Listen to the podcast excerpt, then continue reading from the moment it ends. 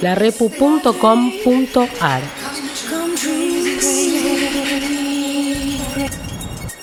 Diez años de mostrismo y autogestión. Unidos y Escupidos surge como una versión radial de, de la revista Maricones del Mundo Unidos y Escupidos. Y con mis propias ganas de hacer radio. Pero se transforma en otra cosa. Toma cuerpo propio y voz propia. Y orejas propias, porque algo que hemos hecho acá es escuchar. Escucharnos. Darnos ese tiempo de entrevistas larguísimas que hemos hecho y de las cuales han surgido diálogos maravillosos. Estas cuatro entrevistas que forman parte de este ciclo, a Marcelo Ferreira, Alejandro Modarelli, María Luisa Peralta y Manuela Trasovares, han sido un lujo. Y es por eso que queremos compartir con ustedes todo lo borrado, todo lo sacado tal vez por el tiempo, por porque de pronto los, tiempos de las computaciones no son los mismos tiempos de, de nuestras conversaciones. Esto es Unidos y Escupidos por la repu.com.ar. El 19 de agosto del 2021 nos volvimos a encontrar en los estudios de la Repu con Marcelo, después de la pandemia. Fue un abrazo sin barbijo y con olor al alcohol gel. Habíamos esperado su primera dosis para encontrarnos. Ha pasado el tiempo y la pandemia quedó como un recuerdo incómodo del cual recién estamos pudiendo volver a hablar. Marcelo ahora es padre. Su hija Faustina, que nació el mes de esta entrevista, cumplirá dos años y él sigue siendo un papacito. Marcelo Ferreira en esta entrevista nos dio una clase magistral sobre activismo, ética y memoria.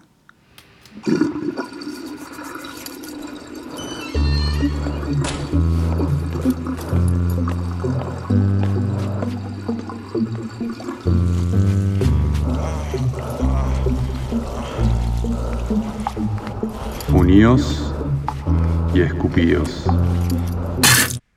Bueno, eh, yo soy Marcelo Ernesto Ferreira, trabajo, soy activista desde hace ya casi 30 años. Primero empecé en la comunidad homosexual argentina por 1987. Eh, Después más tarde por gay, eh, pasé por Gays por los Derechos Civiles y hoy día estoy trabajando en una organización que se llama Sinergia Iniciativas por los Derechos Humanos.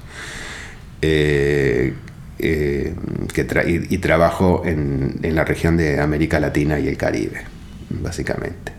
Eh, sobre todo con los sistemas regionales y subregionales de derechos humanos, la, la OEA y el Mercosur. Eh, me considero feminista y, creo que en realidad mi activismo se fue transformando a abarcar desde el activismo de derechos sexuales y reproductivos a en general activismo de derechos humanos. Unidos y escupidos. ¿Estamos? Bueno.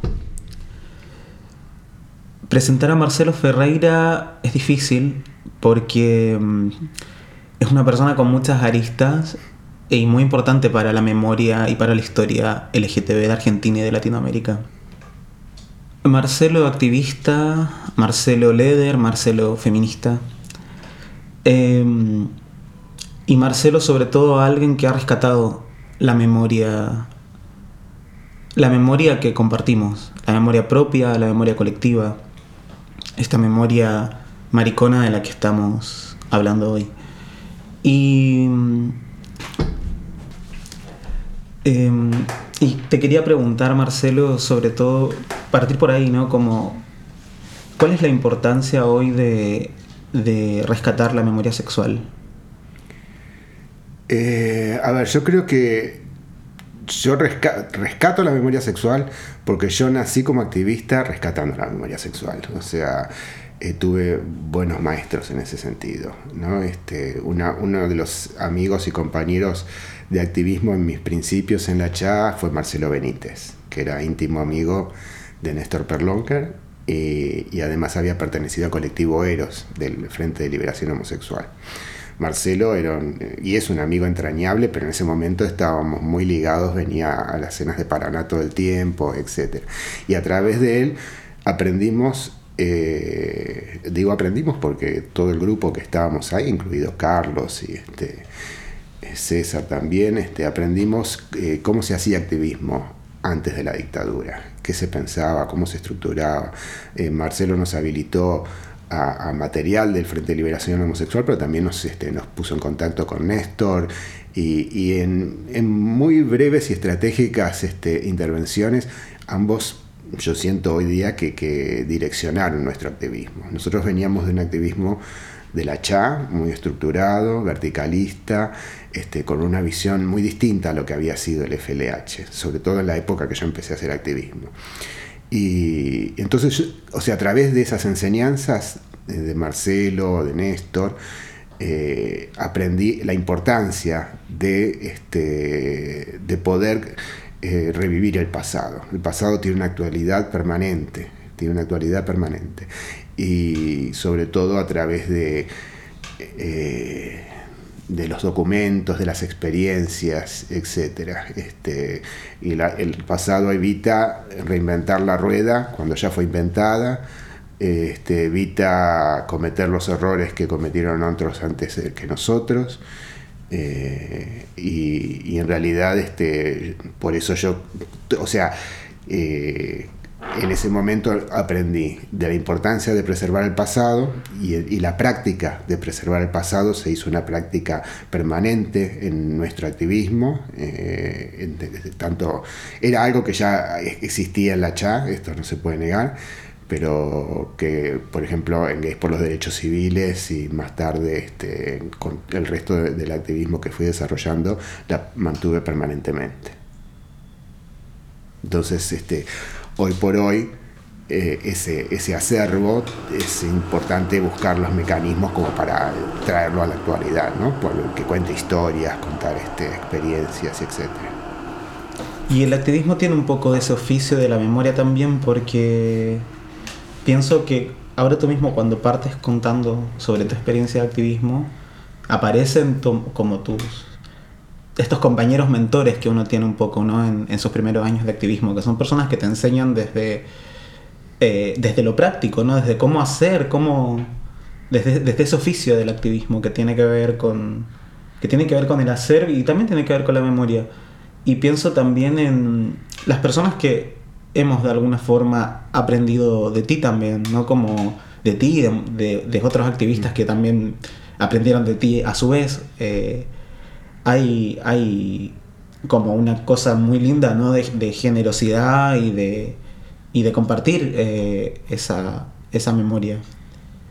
Sí, bueno, en realidad este, una, una, de las cosas que uno aprende también de los mentores o sea, uno no es consciente de. Yo no soy consciente de, la capacidad de, O sea, cuál es el impacto de la memoria que yo preservo. La verdad que es muy difícil ser consciente.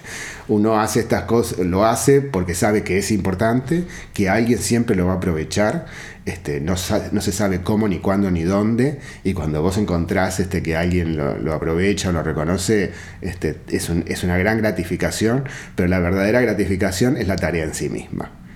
Este, es hacerlo y saber que de alguna manera u otra alguien lo va, lo, va, este, lo va a capitalizar. Y eso, eso es lo importante. Y, y esto es otra, otra de las cosas de las enseñanzas que, que para mí fueron muy importantes para el activismo en general, y no solo para preservar la memoria. Este, uno no debe hacer eh, su activismo por los objetivos o por, o por llegar a ciertas metas, debe hacerlo porque lo disfruta y porque lo disfruta hacerlo en el momento. Si el resultado es aleatorio, si sale bien, bárbaro, y si no sale bien, es una experiencia.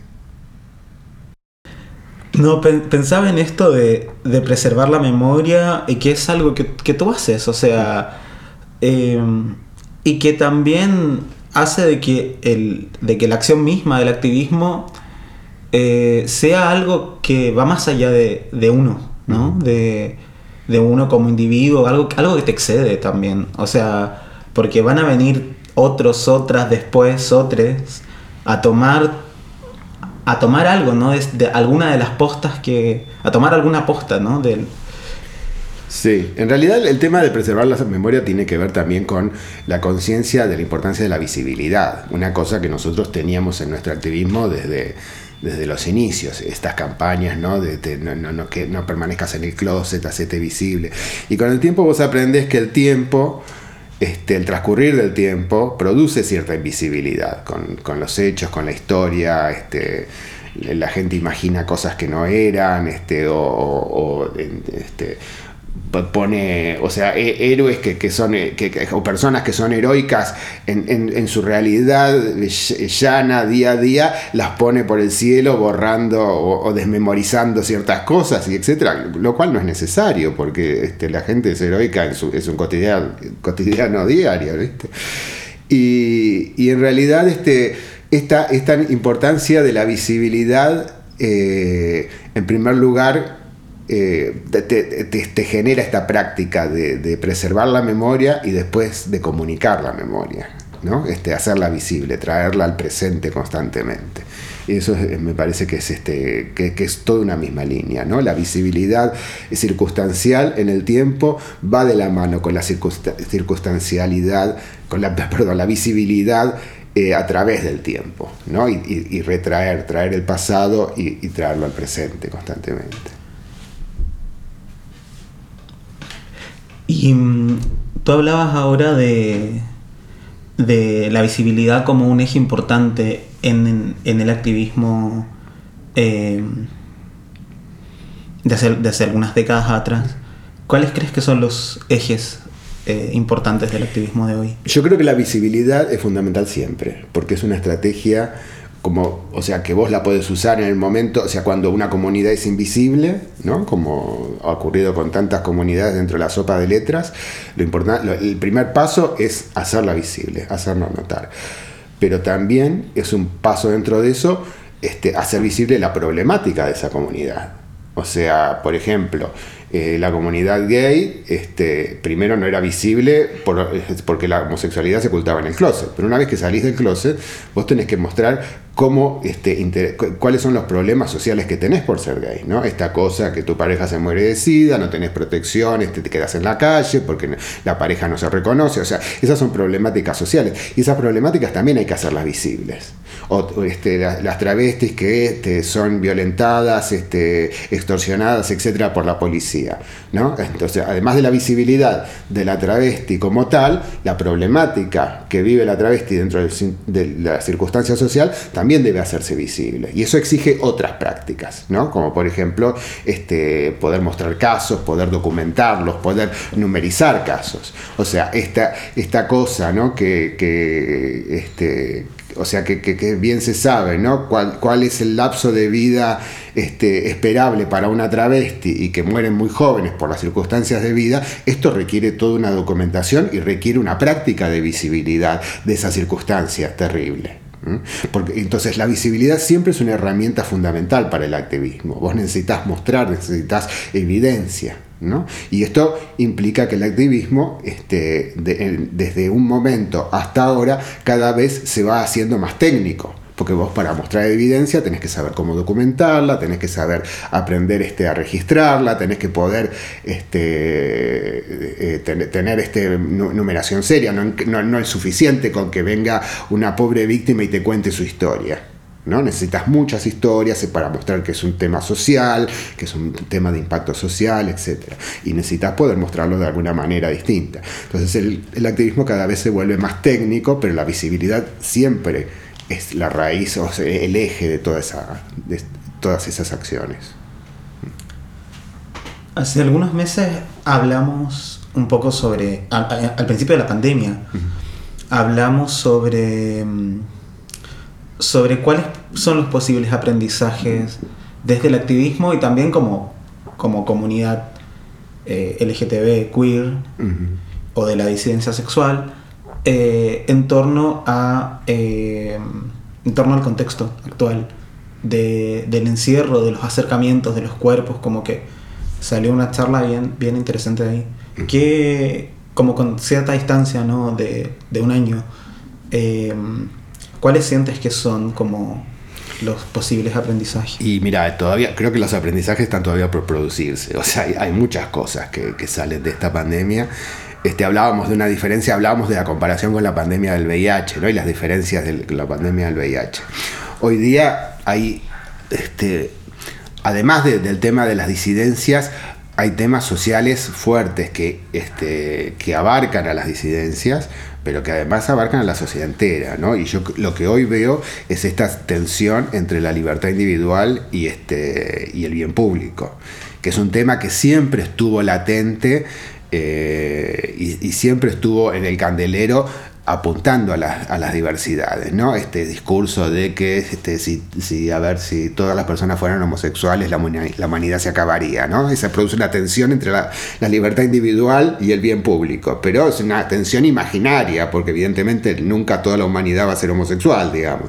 Pero acá, se, o sea, con el tema del virus y la pandemia, esa tensión se vuelca en la realidad. O sea, yo no me quiero vacunar, yo soy antivacuna, pero esto produce un impacto en el bien público.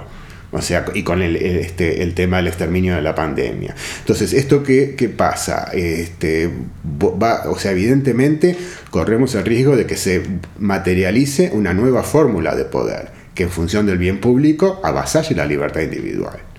Este, con un argumento muchísimo más valedero. Y esto es peligroso. Y tenemos que ver cómo, cómo se resuelve esta ecuación. Y en distintos países, si vos lo vas viendo, se resuelve de distintas maneras. Pero evidentemente resuelva como se resuelva, nos va a afectar a todos y comunidades diversas también. Y hay que estar vigilantes frente a eso, porque esto va a implicar nuevos desafíos para los activismos. Y sobre todo en, como en este contexto de... perdón, hice el ruido con la taza. Eh, por la duda, bueno, pero sobre todo en este contexto donde hay eh, eh, eh, feminismo radical, donde hay el fascismo avanzando, donde hay eh, sé, un montón de transfobia por todas partes, un montón de homofobia solapada. Está bien, pero hay, yo haría una diferencia ahí. ¿eh? O sea, el feminismo radical es, por ejemplo, y, y, y, y, la fobia, o sea, yo las ligaría más a estos argumentos que no tienen sustento teórico. O sea, un feminismo radical te puede argumentar, o sea, los argumentos de, este, un feminismo radical eh, básicamente están eh, desconociendo las experiencias prácticas. O sea, cuando vos tenés una experiencia práctica, como por ejemplo toda la legislación, la política pública este, de, que ocurre acá en Argentina, ¿no? que evidentemente abraza, o sea, es quien avanza sobre el tema trans, pero en ningún momento este, el tema de las mujeres queda descolocado como pretende el feminismo TERF. Entonces vos tenés una experiencia práctica que desdice eso. Y eso realmente en algún momento la ecuación se disuelve. ¿Cómo? Es lo mismo que decir si todos fuéramos homosexuales la humanidad se extinguiría. Pero el tema de la pandemia trae un tema, o sea, que, que no tiene una resolución práctica tan fácil. ¿Viste? Vos tenés ecuaciones como las de Europa, si vos no te vacunás no podés acceder a determinados servicios, o sea, hay ecuaciones concretas. Y, y, este, y hay fórmulas concretas que te dicen tu libertad individual frente a, a, a la comunidad no vale nada. ¿no? Y hay, por supuesto, distintas, este, distintas opciones. En, en, general, en los países latinoamericanos o en Estados Unidos o acá en Argentina, se trata de respetar la libertad individual, pero evidentemente vos ves que tiene consecuencias. O sea, se expande el virus de una nueva manera, este, el virus este, muta más fácilmente, en maneras más contagiosas. Este, las consecuencias son tangibles, no son imaginarias. Y esa, yo creo que ahí sí haría una diferencia grande. Este, eso, eso, es importante, porque en realidad cuando vos vas a establecer políticas públicas, esa diferencia es muy es clave. O sea, lo imaginario frente a lo real. Y por eso vuelvo otra vez al tema importantísimo de la visibilidad y el tema importantísimo de aportar pruebas. O sea, cuando vos mostrás la realidad con pruebas, y esto es a la, a la, tecnificación del activismo, el activismo debe ser técnico, mostrar pruebas, vos este, cuando argumentás, como hacen las TERF, ¿cuáles son las pruebas? ¿Entendés? O sea, ahí, ahí la ecuación se mueve de manera distinta. ¿Entendés? Entonces vos tenés pruebas, acá hay un país donde vos tenés una legislación que tiene este, ya casi 10 años de ser implementada, donde se implementan políticas públicas, donde los femicidios no son invisibilizados porque existe la figura del transfemicidio y no se mezclan las aguas, como dicen las TERF. O sea, todos esos argumentos, ¿dónde quedan?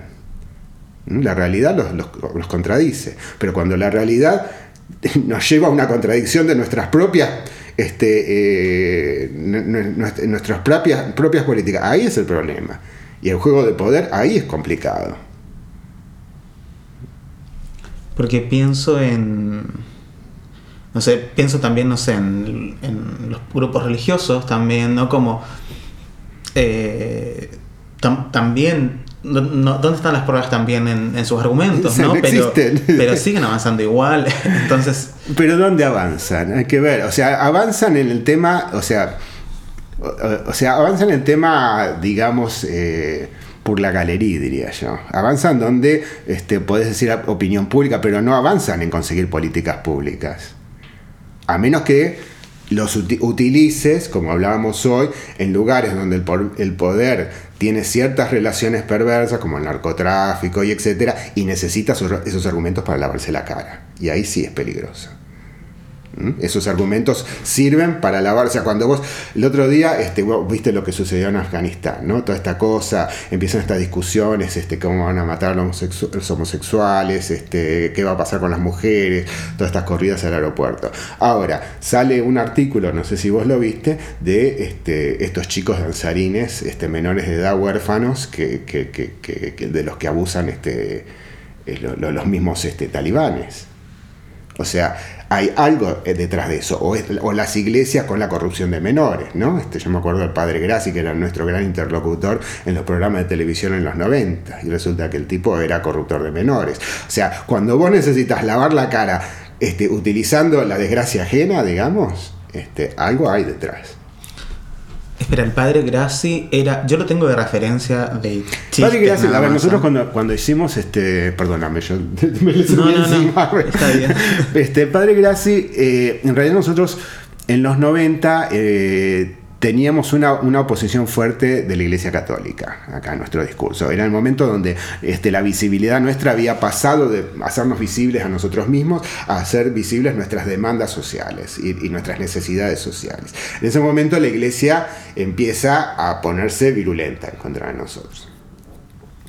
Eh, había un cardenal, el cardenal Cuarrachino, que, este, que era el cardenal de la ciudad de Buenos Aires, que era el más verbal en contra de cómo nosotros aparecíamos en los medios, lo que el, espacio que nos daban los medios, etc. Lo que pasa es que el cardenal Cuarrachino en algún momento comete un error garrafal que es este, una semana o 15 días después de AMIA, del, atentado de la AMIA, eh, él sale diciendo en su programa, en un programa este, estatal, etcétera, sale diciendo que este, las personas homosexuales deberían irse a vivir a una isla aparte para tener su propio gobierno, su propia... O sea, frente a un atentado antisemita, el tipo hace un remedo de lo que era un gueto.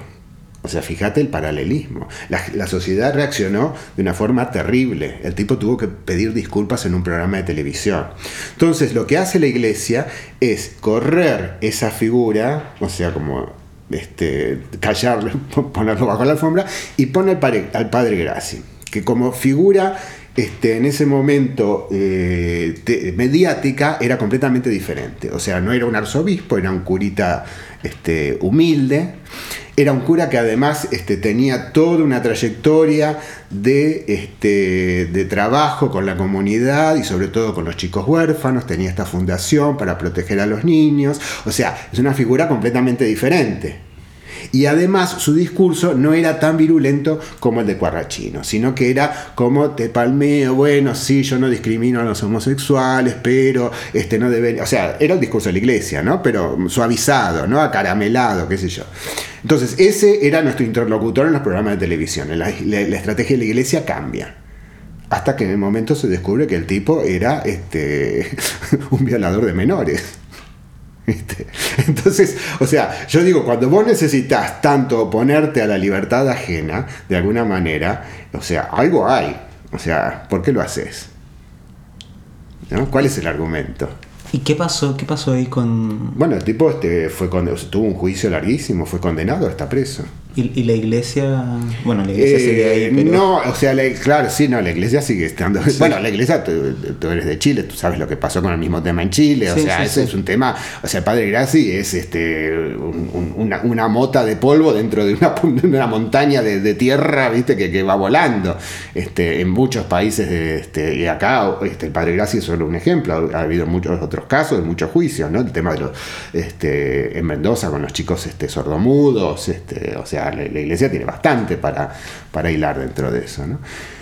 Pero bueno, eh, el tema es este, justamente poder entender que cuando el discurso es virulento y, y no tiene un sustento, o sea, algo hay atrás de eso. O sea, ¿por qué estás este, contestando, siendo tan contestatario y tan este, eh, queriendo aniquilar las libertades ajenas? ¿Qué- ¿En qué te afectan las libertades ajenas? Evidentemente, en muchos de los casos, no te digo en todos, pero en muchos de los casos existe una necesidad de lavarse la cara. O sea, lavar lo que yo mismo estoy haciendo. O sea, cuando yo ataco las libertades ajenas, este, o sea, si yo defiendo mis libertades es una cosa, pero atacar las libertades ajenas tiene un propósito. Y esto es el propósito, hay que analizarlo. ¿Te, te criaste en una familia religiosa?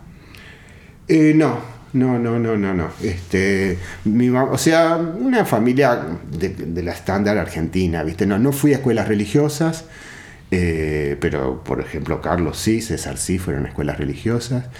Eh, yo personalmente no. Yo sí este, soy creyente, tengo fe, digamos, este, una fe más múltiple que una fe verticalista, digamos.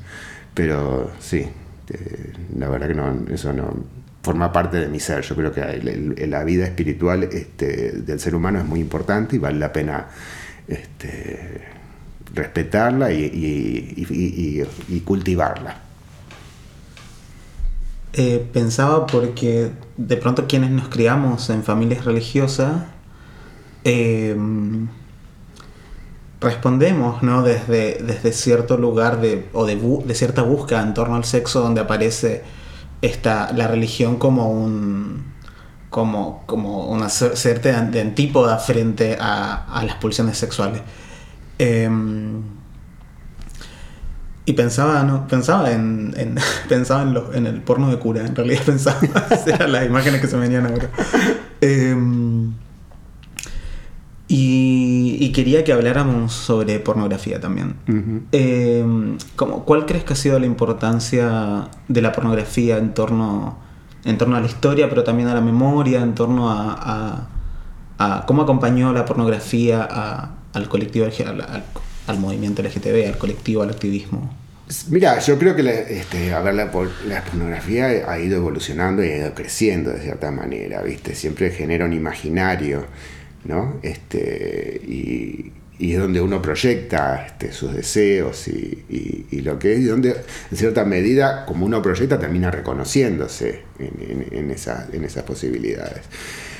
Eh, yo creo que ahí hay un juego de, enriquecimiento mutuo y de crecimiento mutuo, este, que me parece importante. Me, estoy pensando, por ejemplo, ahora en las este, caricaturas de Torne Finlandia, que para mí eran tan importantes en el principio de mi activismo. Que, o sea, este, para mí establecen todo un nuevo modelo de masculinidad, todo un nuevo modelo de, vivir una sexualidad libre y por supuesto me vuelcan a mí a lo ti- tiene, tiene, tiene cierta cosa este, interesante en la pornografía, este, porque además, este, querámonoslo o no, este, presenta modelos, modelos de prácticas y de cosas, este, y, y- modelos que apuntan más no a lo consciente, sino a lo subconsciente. Y eso es interesante, porque el deseo este, es, un, es un espacio, o sea, yo me acuerdo mucho Marcelo y, y Néstor Perlonger, este, siempre el, el- el tema del deseo y la fluidez del deseo era un tema importante este, para ellos. Y el tema de la pornografía justamente permite, en un plano imaginario, este, permite que el, que el deseo fluya de, de alguna manera donde al final terminas reconociéndote. Y me parece que es sumamente importante para el tema del activismo. ¿El, el deseo se construye, según tú? El deseo, este, yo creo, yo no sé si se construye, está latente y hay un juego, hay un juego interactivo entre la, entre, entre la sociedad, la estructura social, las prohibiciones y, la proyección de esas prohibiciones, ¿viste? Ahora to- toda esta cosa, por ejemplo, que antes no existía, este de la jerarquía, este, el amo y el esclavo, el, macho alfa y, este, y, la, y la marica sumisa que, que pulula en internet y qué sé yo, que hace 20 años no existía eso, este, o, estaba, o, si existía era mucho más, este, ahora está como explotado. Esto tiene que ver con las propias jerarquías que se manejan socialmente y la representación de esas jerarquías, las que, las que hay ahora y las que había antes y ahora no existen, ¿no? Este, esta, esta cosa como que eh, lo- lo- los este, marcados en, jerarquías que había hace 40, 50 años y que se retraen ahora al nivel de la fantasía sexual. ¿viste? Este, entonces, yo creo que no es que se construye, hay toda una interacción de crecimiento y una, y influencia mutua entre muchísimos aspectos, los sociales, los personales este, y, y- y- y- y el nivel de la fantasía también, donde juega la pornografía donde vos podés, podés proyectar estas, estos choques, estas contradicciones, estos juegos, ¿viste? Se hablaba este, hace 50 años el tema del macho y la marica, qué sé yo, y eso también tiene que ver con roles sociales, cómo se estructuran, este, y cómo esto lleva al lugar de la fantasía y del deseo, ¿no? Igual siento que generaciones, las más chicas, mucho más chicas que yo todavía, han podido darle la vuelta como mucho más fácilmente a esas lógicas. O sea, que de pronto aparezca una marica femenina, pero no sé, dominante. No, siento que acá, los, ¿no? Los más pendejos no tienen problema en hacer eso. No, no, no, obvio, que- obvio, porque eso fluye y, y- y- y justamente el rol de, de la pornografía es enriquecer esos estereotipos, o sea, los van cambiando, se van modificando, se van alterando. Vos pensás que cuando yo hacía activismo, eh, este, o sea, estaba esta imagen ¿no? del gay igualitario, ¿no? Este, no, no había roles, este, incluso preguntarle a alguien si era pasivo o activo era como un- de muy mala educación, este, y esto contravenía al tema de este, la marica y el chongo, ¿no? De, de 10 años antes. O sea, todo va fluyendo y se va transformando, y esas transformaciones producen a la vez este, transformaciones sociales y, este, personales también, porque el deseo va fluyendo, va creciendo, va cambiando. Y por supuesto sucede lo que vos decís, este, la gene- generación tras generación, todo eso va, va este, interactuando. ¿Sientes que al activismo le falta mm, desear más, jugar más sobre el sexo? Eh, a ver. Depende a qué llamemos activismo también. O sea, hay cierta cosa formal dentro del activismo. Este, o sea, yo creo que hay, si, si estamos hablando del activismo en torno a jugar al sexo, en torno a la pornografía, siempre, o sea, hay un, hay un aspecto social fundamental que es el tema de lo prohibido, lo que, lo que no es, pues de eso se juega. O sea, cuando vos encontrás un rol establecido, ¿no? que la, marica es pasiva y sumisa y el macho alfa es activo, entonces vos o sea, provocás una revolución contra eso, evidentemente, que es lo que sucede. Porque este, está fuera de las estructuras, es prohibido para esa estructura, esa imagen. Entonces, ahí sigue fluyendo. Entonces, hay un activismo que se produce en ese espacio, en un espacio social, en un espacio del submundo. Y hay otro activismo que tiene que ver con este, qué pasa con la sociedad con esos, con esos espacios, ¿no? La discriminación, este, qué pasa. O sea, que, asumir cualquiera de todos esos roles implica determinadas diferencias sociales, este, eh, elegir distintos cuerpos eh, implica distintos privilegios. Ese es otro tipo de activismo, ¿no? Que es el que debe garantizar que vos tengas la libertad de fantasear y poder este, fluir dentro de ese espacio de deseo sin sufrir consecuencias sociales. ¿no? Como la discriminación, o sea, que, no te echen de tu trabajo, este, que, tus amistades no te no, no, no, no perder tu espacio social, o sea, hay distintos activismos. Entonces, yo creo que lo importante para el activismo, este, no sé si es desear, yo creo que desear es un activismo, y es un activismo importante, pero no sé si la función del activismo este, eh, es desear. Yo creo que la función del activismo social, ¿no? de, de la discriminación, etc. Sino respetar ese deseo. Y respetar el fluir, el libre fluir de ese deseo. Y poder reconocerlo. Y poder reconocer cuando el libre fluir de ese deseo provoca desventajas sociales. Que eso es lo importante. Porque pensaba que el. Esto, que el activismo. O sea, básicamente hablamos de sexo cuando hacemos activismo. Pero. No hay- siempre, no, No, más- no pero- tanto como uno quisiera. Es que a eso voy, viste, como que. de en el fondo estamos hablando de la, de la posibilidad de desear o de, o de ejercer nuestro, nuestra, nuestra sexualidad, nuestra libertad sexual, como con. Bueno, a placer. Eh, pero hay ciertas cosas sobre el sexo que no hablamos. O sea, como que no circula tanto eh, el sexo como tal vez como que sigue siendo un poco un tabú en algunos espacios, ¿no? Como se puede hablar, se puede, no es que no se pueda hablar, pero mm, esto de que casi que no se coge, ¿no? Como esa, esa que siempre aparece sí, en, sí, el, en el activismo un poco. Y me parece curioso porque no es que estamos haciendo un activismo sobre mm, medio ambiente o sobre... No, estamos haciendo un activismo que tiene que ver directamente con el sexo. Sí. El tema es que también, bueno, lo que hay que analizar es en general no solo el activismo, sino qué espacio tiene el sexo dentro de- del espacio social, en general. Que eso es lo que determina en qué espacios se coge y en qué espacios no se coge. Este, evidentemente, o sea, por más que vos que hablemos de una libertad del deseo y qué sé yo, la estructura del espacio social impone límites. ¿no? Este, me acuerdo cuando empezaba a hacer este, este, en, un momento empezamos a hacer activismo por derechos sexuales y reproductivos y yo hablaba, bueno, el tema de la sexualidad en el espacio público. ¿Cómo es la sexualidad en el espacio público? Obviamente tiene límites. O sea, y la feminista me decía, bueno, pero vas a tener relaciones sexuales en la calle. Este, bueno, tengo los baños públicos. Hay espacios públicos. Entonces, evidentemente siempre, y también en los baños públicos hay reglas. Hay código. Hay códigos, evidentemente. O sea, la sociedad, o sea, el deseo siempre tiene, o sea, va a tener un diálogo con las normas sociales en algún momento. Y en el activismo pasa exactamente lo mismo.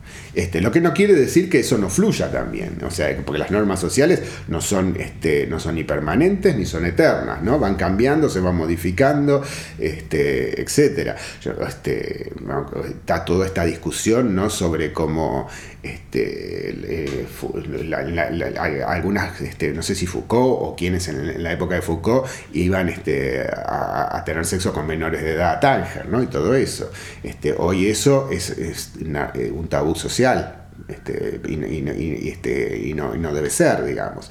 Este, pero bueno, esto lo que muestra ese momento con este momento, porque en ese momento eh, eh, la evaluación que se hace hoy no se hacía en ese momento, y esto hay que reconocerlo. Entonces, esto muestra un cambio social y la fluidez de cómo el deseo con las normas sociales va cambiando en algún momento. Y, por supuesto que si cambió este, de, de ayer a hoy, de hoy a mañana va a seguir cambiando. Este, no sabemos de qué manera. ¿Y mm, te interesa a ti como, como investigar en torno a eso? ¿Es como algo que, que te interesa reflexionar o que te interesa investigar?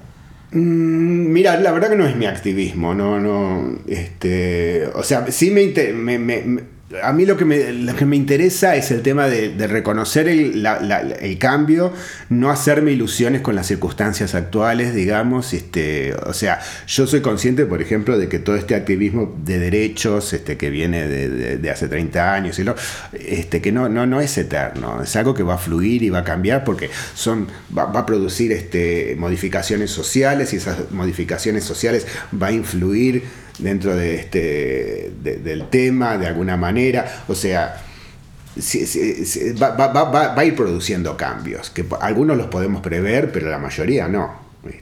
Eso es lo que me interesa a mí ver, este, esa posibilidad de cambios y, etcétera. Porque además, eh, yo te digo, yo lo que siento, por ejemplo, frente a eso, es que uno puede percibir un poco, pero la verdad no, no, no eh, es muy difícil entender por qué suceden esos cambios y, este, y cómo suceden. No sé si vos leíste este, el de Foucault, el tema de las palabras y las cosas, que habla un poco de estos cambios de estructuras de pensamiento este, social. Y ni él mismo entiende muy bien por qué se producen esos cambios. Este, sí, los podés registrar, podés ver que se producen, podés ver que, que existen, pero que, que- cuál es la siguiente etapa y cómo viene y cómo hacer un activismo con esos cambios, no sé si lo tenemos tan claro. O sabemos que, que su- su- suceden, ¿viste? Y por supuesto, lo único que podemos este, por lo menos lo que se me ocurre a mí es hacer este, es tratar de que esos cambios no sean dañinos para, para quienes promueven esos cambios, ¿no? socialmente, que no, no generen represalias, o sea, poner límites, para eso están los derechos humanos, para poner límites, ¿viste? En ese sentido. Algo que siento que nos quedó pendiente la última vez fue hablar más sobre el leather, creo que, creo que nos quedó un poco ahí. Y pensaba un poco cuando venía hacia acá, eh, veía en el subte eh, justo una chica y una señora, las dos con, con campera de cuero. Eh, pero no en plan leather, en plan una señora con una chica con una campera de cuero, ¿viste? y siento que hay, y, y la- y muy campera de cuero, ambas, sobre todo la de la chica muy campera de cuero, muy de, de que puedo encontrar en cualquiera de las revistas. Eh, que hoy, justo además, hoy estaba trabajando con unas revistas leather, específicamente leather, y era muy campera de cuero de, chongo leather, ¿viste? Modelo Como- perfecta, se llama perfecta ese modelo. ¿Se llama Modelo- Perfecta? Es un, Ah, es un modelo, está, está registrado, es un modelo este, diseñado específico y se llama eh, perfecta. Sí, sí, sí. sí. Me encanta, me encanta. tipo, brillante, tipo esa, ¿no? Sí, sí, que con el, el- el cuello cruzado, Sí, con los sí, botones, todo. Sí, sí, sí, el, tres, el cierre. Y pienso, pensaba un poco en que hay una herencia ahí del leather que permea eh, como a, a- a la, a la sociedad fuera de, fuera de lo leather en sí. Sí. Y pensaba en qué otras, en qué otras herencias del leather o, o en la memoria leather, ¿no? Como si podíamos hablar un poco de eso. Mira, yo te voy a contar con esa experiencia, este, cuando nosotros este, atendíamos, eh, teníamos Gays DC y aten- este, atendíamos a, a- a quien viniera en el departamento de Paraná, este, que nosotros vivíamos ahí, este, venían muchos estudiantes a pedir información, etcétera, este, de periodismo, de, de ciencias sociales, y venían estudiantes de moda para ver cómo este, podían diseñar eh, ropa para gente gay. ¿Viste? Entonces venían con esta idea de la pluma y qué sé yo. Entonces nosotros sacábamos del ton de Finlandia. La, la- o sea, mira, este, si pensás algo, tenés que pensar que eh, hay algo también de atracción erótica. Tenés que incluir también esto, además de la pluma. ¿viste? ¿Qué sé yo? Entonces, este, no, es, no es casual esa influencia social este, dentro de la imagen y de la vestimenta de lo leather este, y de la masculinidad leather vestido ahora por dos señoras en, en un No es casual, tiene, tiene toda una historia. Esto me, me hace acordar un poco a la, El Diablo Viste la Moda, ¿no? donde hace la genealogía del saco azul que tenía puesto ella. Tiene que ver un poco con eso. Y lo leather este, tiene que ver con también, bueno, hablábamos del tema de, de- de las jerarquías sociales y los roles sociales, este, el tema de los juegos de poder y etcétera. Y es interesante cómo este, también permea la sociedad, ¿no? Este, esta cosa de hacer. Eh, sie- Siempre, esto lo hablábamos mucho con, con Paulo Cabral, ¿no? Este, esta cosa de, de- de tomar esto y hacerlo visible, poner sobre la mesa las jerarquías, los roles, etcétera, un poco ayuda a que todas esas cosas que existen en una pareja vainilla, porque no es que porque existan en lo leather no existen, o sea, los juegos de roles existen, los roles existen, los juegos de poder existen, este, un montón de cosas existen en una pareja vainilla, pero están invisibilizadas. O sea, están este, ocultas dentro de esta imagen de la i- i- i- igualdad, cuando nadie es igual a nadie. Todos somos personas distintas y esas diferencias juegan, ¿no? Este, y sobre todo en una relación de pareja. Este, yo me hago cargo de esto y vos te haces cargo de aquello. Y, este, y, y- no- no- no somos, las parejas no son dos personas que van este, a trabajar y traen el mismo dinero a la casa. Alguna trae más dinero, otra otra, en el mejor de los casos. En la mayoría de los casos una trae y otra no. Este, y esto implica juegos de poder. Y esto implica, o sea, siempre hay, todo, esa- todo eso existe en todas las parejas, las heterosexuales también. Lo que hace la comunidad leather es todo este bagaje, lo pone arriba de la mesa y esto se juega así. Y lo hace visible. Y esa visibilidad es, o sea, afecta, esa visibilidad afecta porque lo que era tácito lo pones explícito, lo pones por, o por contrato, o lo verbalizás y decís esto va a ser así, permite que lo que era invisible también pueda negociarse de otra manera y visibilizarse. O sea, siempre este, y volvemos a lo de antes, ¿no? El deseo y la sexualidad afecta a la sociedad de alguna manera porque vos te ves reflejado en eso y lo pensás como, me afecta a mí, ¿no? Como, estoy, qué, qué- qué parte de mi vida está en eso. Que, que sí, no te negas a esta cosa, ¿no? De que, este, bueno, como me acuerdo cuando yo empezaba este, con el tema de Leder, que me decían, no, pero estás cerca de- de- de- del terrorismo de Estado, ¿viste? Ese tipo de... si te negás, bueno, la, historia es otra, ¿no? Eh, no sé si te acuerdas que hace, hace, bueno, hace un año ya creo, para el, para el segundo número de la revista, eh, te había consultado por una, mm, por una tribu sexual que eran los eh, Levi's, Ah, sí, sí, sí, sí, sí. que era por una revista que era Levi's al Leather. Y me pareció muy interesante, por ejemplo, que fue como que no, no, eh, no, no tuvo una continuidad tan grande, eh, como tan armada como lo Leather, o sea, que hasta ahora existe, ¿no? Como, si bien no tiene como el mismo... mm, No sé, no sé si eh, hay tanta, tanta, tanto porno Leather como, como había hace algunos años, ¿no? Como... Eh, sí, sí hay, este, en- eh, sobre todo en, la- en los medios sociales. Sí, pero no, no sé si en el mainstream, como, no sé, si me meto a cualquier página porno, lo que voy a encontrar hoy es eh, porno, bueno, de curas, porno de eh, símil incesto, viste, como padre-hijo o padrastro-hijo. eh, porno religioso, también hay un montón de, de, de porno religioso y porno... eh, bueno, eh, est- este que tiene que ver con el con el Sex Hunter y la versión latina que es el Latin Leche, que es esta cosa medio de reality, ¿no? Como fingiendo como un, Claro. un porno un porno real.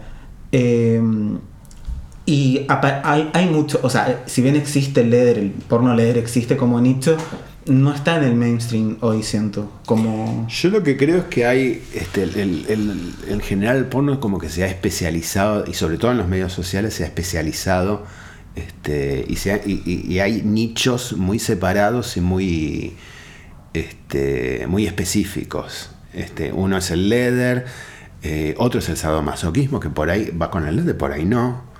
Este, o sea que hay distintos nichos este, eh, que, como que se van. se- antes era como más general el porno, me parece, y vos podías encontrar una cosa mezclada con otra. Ahora lo que hay es una, una cosa mucho más este, de corrientes distintas. Entonces, yo, por ejemplo, sí estoy vinculado a, tres o cuatro páginas LEDER, algunas más de contactos, otra de. de, este, y, que fluyen y que son bastante, bastante específicas. Y dentro de esas vos encontrás distintas, también este, distintas corrien- subcorrientes también. Yo creo que el, el era una subcorriente dentro del leather y todavía lo sigue siendo en algunos aspectos. Si vos vas, este, por ejemplo, este, una de las páginas de las que yo tengo es este Recon, donde este, eh, va el fetiche enfocado a la vestimenta. Vos tenés este, la, vestimenta médica, la vestimenta este, leather, por supuesto, y el Levi's sigue figurando a veces, ¿viste? pero no como tribu, sino como sub, este, cosa dentro de la, de la estructura de, un- de algo más general, ¿no? Más, más este, paraguas. Pero evidentemente yo lo que veo es que hay mucha este, como especialización, ¿viste? Por supuesto, lo gay y lo hetero, lo- no- no- no existe algo general como... Este, me parece, y, lo que es general es como medio, incluso en lo, en lo heterosexual vos lo ves, lo ves en las propagandas, ¿no? Este, la- las mujeres mayores, este, las- hay, hay unas que son de ma- madres que buscan este, tener sexo con, este, fuera de la familia, no sé, hay todas unas fantasías que van este, como, como distintos mercados o distintos nichos van, van, van armando. Entonces no sé si, si existe algo general, me parece que no. Y que no, que apunta a no ser cada vez, cada vez menos, me parece.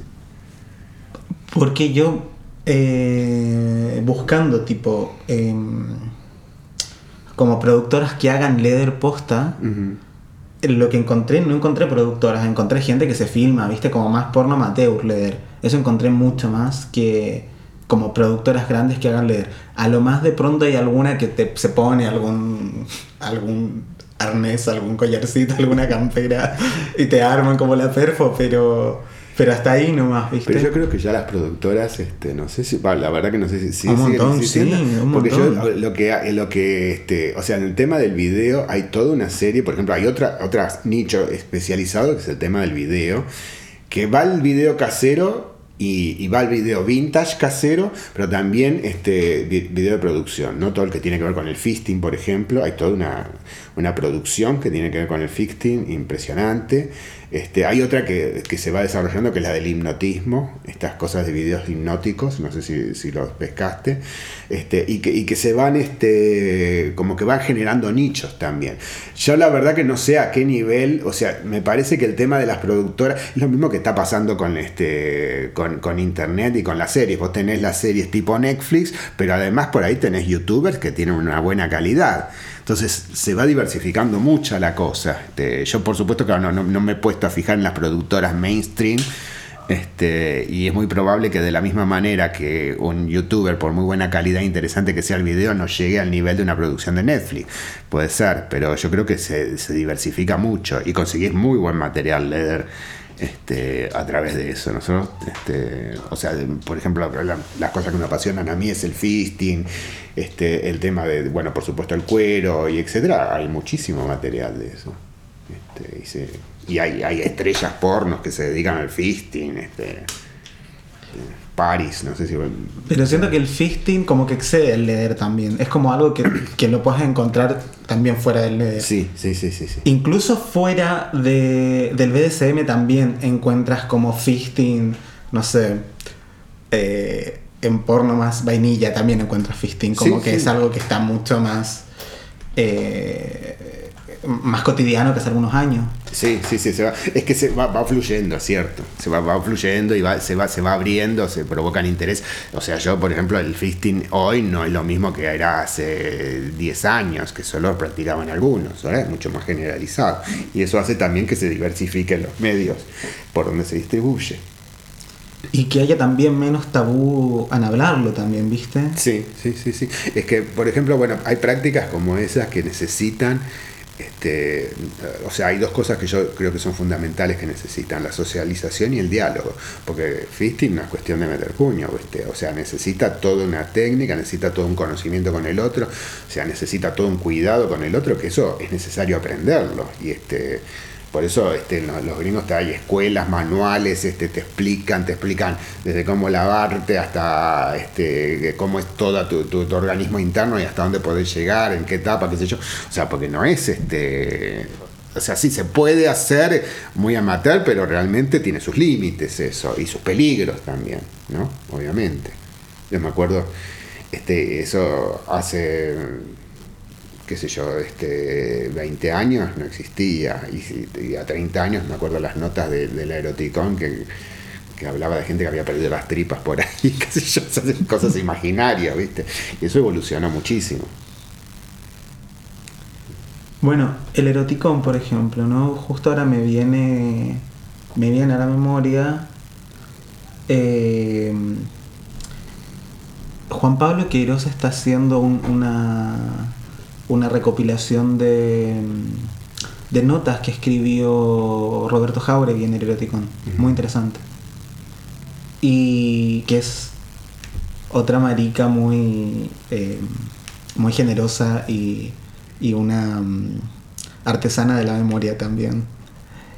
Y, mm, y ah, no sé, como hablar un poco de, de Roberto Jauregui, de Carlos Jauregui, como, bueno, tú viviste con, con Carlos, ¿no? Como, Sí, sí, no, y también este, estaba, este, Robbie eh, era un habitué de Paraná también, ¿viste? Este, Robbie era un personaje, era, era muy, o sea, muy vinculados los dos hermanos y muy distintos los dos, ¿viste? Este, Robbie era, o sea, mucho más este, interesado en el tema, en el espectáculo, en el show business, este, lo- este, tenía su, su, grupo de teatro que hacía unos playbacks ex- excelentes, este, y también con el tema de las publicaciones y las notas. Él empezó en diferentes, este, con, eh, el, seudónimo Glenn Show.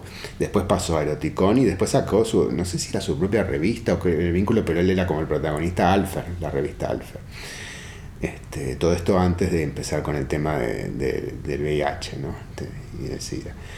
Pero Robbie era, este, le gustaba jugar con el impacto. este, y eso es en el eroticón se ve muy bien, digamos, ¿no? Este, pero en, la- en- en la- también lo hacía en el teatro y, y lo hacía en, la vida diaria. Carlos tenía una anécdota, yo nunca lo había visto, pero dice que a después, este, inmediatamente después de la dictadura, él andaba este, por la avenida Santa Fe con un corte pan así de, de medio metro de alto en tres colores, ¿viste? escandalizando en la avenida Santa Fe, este, haciendo capote, digo, por ahí. Fue un poco más rupturista, Roberto, puede ser. Eran completamente distintos, eran dos, este, eh, fue además fue rupturista hasta con el tema, hasta que llegó el tema del HIV, ahí asumió un activismo completamente distinto, hizo un quiebre completamente distinto. O sea, eh, de la misma manera que Carlos, después de haber abandonado la CHA, hizo un, un repensar de su activismo y un quiebre en su forma de activismo y en sus este, en sus este, objetivos y, supuestos de activismo, porque cambió radicalmente, eh, Robbie también.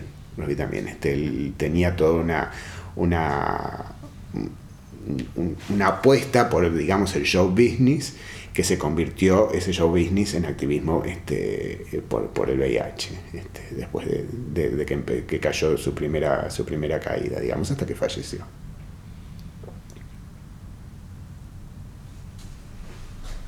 Me interesa rescatar, bueno, ambas figuras, ¿no? Pero siento que, que mm, la figura de Roberto Jauregui no ha sido tan... eh, como eso, tan, tan, tan rescatada, no, no, tan- no, no lo hemos traído tanto al diálogo, al recuerdo, a la memoria en estos, Es cierto, en es estos cierto. años. Y era una persona extraordinaria y la verdad que vale la pena hacerlo. Y quizás sea porque este, Carlos encuadra mucho más este, con el tema del de un activismo este, distinto. ¿viste? Este, el activismo de las minorías sexuales este, es muy distinto del activismo del VIH, que tiene que ver con otras cosas, este, y que tiene, y además que quedó, o sea, se produjo un activismo que produjo un cambio muy fuerte después de los cócteles. Entonces, este, o sea, cambió y fue, eso cambió el discurso, cambió los reclamos, este, cambió la- las cosas, y entonces la figura de Robbie quedó eh, más enganchada con otro tipo de activismo que obviamente al aparecer los cócteles dejó de existir. Este, entonces por ahí puede ser por eso, supongo yo. Pero realmente es una figura que vale la pena rescatar porque, este, porque tenía, este, tenía cosas valiosísimas, re interesantes. re interesantes. ¿Cómo era? Si nos, si nos puedes contar un poco. Eh, mirá, era, era un tipo encantador, un tipo lindísimo, lindísimo. Carlos era, era un tipo lindo, ¿viste? pero Robbie era este, mucho más alto que Carlos, este, con un porte impresionante y, y muy marica, muy marica, pero este, y seductor, muy seductor. Y, y la verdad que le encantaba este, eh, le, le- le encantaba generar impacto, ¿viste? Era muy creativo, era muy creativo y jugaba mucho con su imagen, jugaba muchísimo con su imagen. Eh, eh, por ejemplo, yo lo, lo he visto hacer de- en, sus playback, por ejemplo, de Marilyn, así con un tipo, tipo de dos metros de alto haciendo de Marilyn, este, cantando el feliz cumpleaños a, Kennedy, por ejemplo, este, esas cosas que, que eran impactantes, y era brillante, era brillante. O hay una, eso yo no lo vi, pero hay una anécdota impresionante, este, habían hecho con, el grupo de teatro este, un show, eh, creo que, o parodiando, no sé qué, con la, este, la, la- la ópera Evita, ¿no? Y este, había un vestido de Evita hecho, ese, ese vestido de Dior que tiene, estaba hecho, hecho con celofán, o había un vestido de rumbera hecho todo con sallé de leche, qué sé yo, y bueno, parece que la noche del estreno las mujeres de, este, de- del ala peronista fueron al teatro a la cabeza de Irma Roy y destruyeron el teatro para no dejarles representar la obra. Este, así que tiene anécdotas así este, increíbles, muy, muy buenas. Y.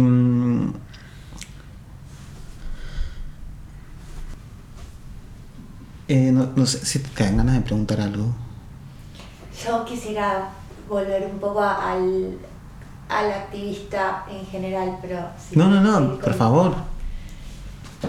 Eh, viendo o siento personalmente como que últimamente el rol del revolucionario se está corriendo. Es, siento que es como un objetivo, ¿no? Un cierto cambio, una revolución, como un, un- un pilar del activismo. Y siento que se está corriendo un poco hacia la derecha y hacia un discurso muy endurecido que también ah, va, tiene como mismo enemigo el statu quo, eh, como ¿cómo ves eh, el entrecruce hacia el- los próximos años o la próxima década? No solo como activista de una minoría, sino también como cómo van a converger ciertos temas que creo que los atraviesan a todos Mira, desde ese lugar. Eh, como bien decís, o sea, eh, la- las, las definiciones ya no son tan claras, ¿viste? O sea, hablar de derechas e izquierdas hoy día es hablar de una mezcolanza este, in- indefinible. Y, y creo que un poco tiene que ver lo que preguntabas vos este, con lo que hablábamos antes, ¿no? Este, el rol de qué es lo que vamos a considerar verdad. Porque hay dentro de esa mezcolanza hay todo un activismo por la galería, ¿no? Hay un activismo para que me oigan, ¿no? Un activismo de la opinión, este, que lo ves en todos lados, ¿no? Y la, eh, famosa grieta acá, o sea, la famosa grieta está sustentada, tanto de un lado como del otro, de un activismo de la opinión. En ningún caso es un activismo de los hechos y de las cosas concretas, ¿viste? O sea, porque lo que te muestran como concreto eh, nadie muestra pruebas específicas, este, no hay casos juzgados, no hay cosas tanto de un lado como del otro, ¿viste? Todo es este, por la galería. Es más importante la imagen de mi denuncia que la denuncia y la seriedad de la denuncia en sí misma. Y esto es algo que nosotros este, lo utilizamos y por eso para, mí es importante la visibilidad de los hechos concretos y reales, porque son los que van a definir la ecuación en algún momento. ¿Viste? Y ya no por considerarte de izquierda o derecha o etcétera, porque tenés discursos este, entrecruzándose en todos lados. Tampoco, yo digo, yo soy feminista, ¿viste? ¿Qué, qué feminismo hoy en día? Ahí me habla de ter- feminismo TERF, este feminismo, o sea, to- todo está ensuciado por este activismo de la opinión, este activismo por la galería. ¿Viste? Eh, hablo para que me oigan, no importa si lo que digo es verdad, si tiene un, es, es lo que yo opino, es lo que yo siento, es lo que yo creo, pero la verdad que si tiene sustento en la realidad, no lo sé ni me importa.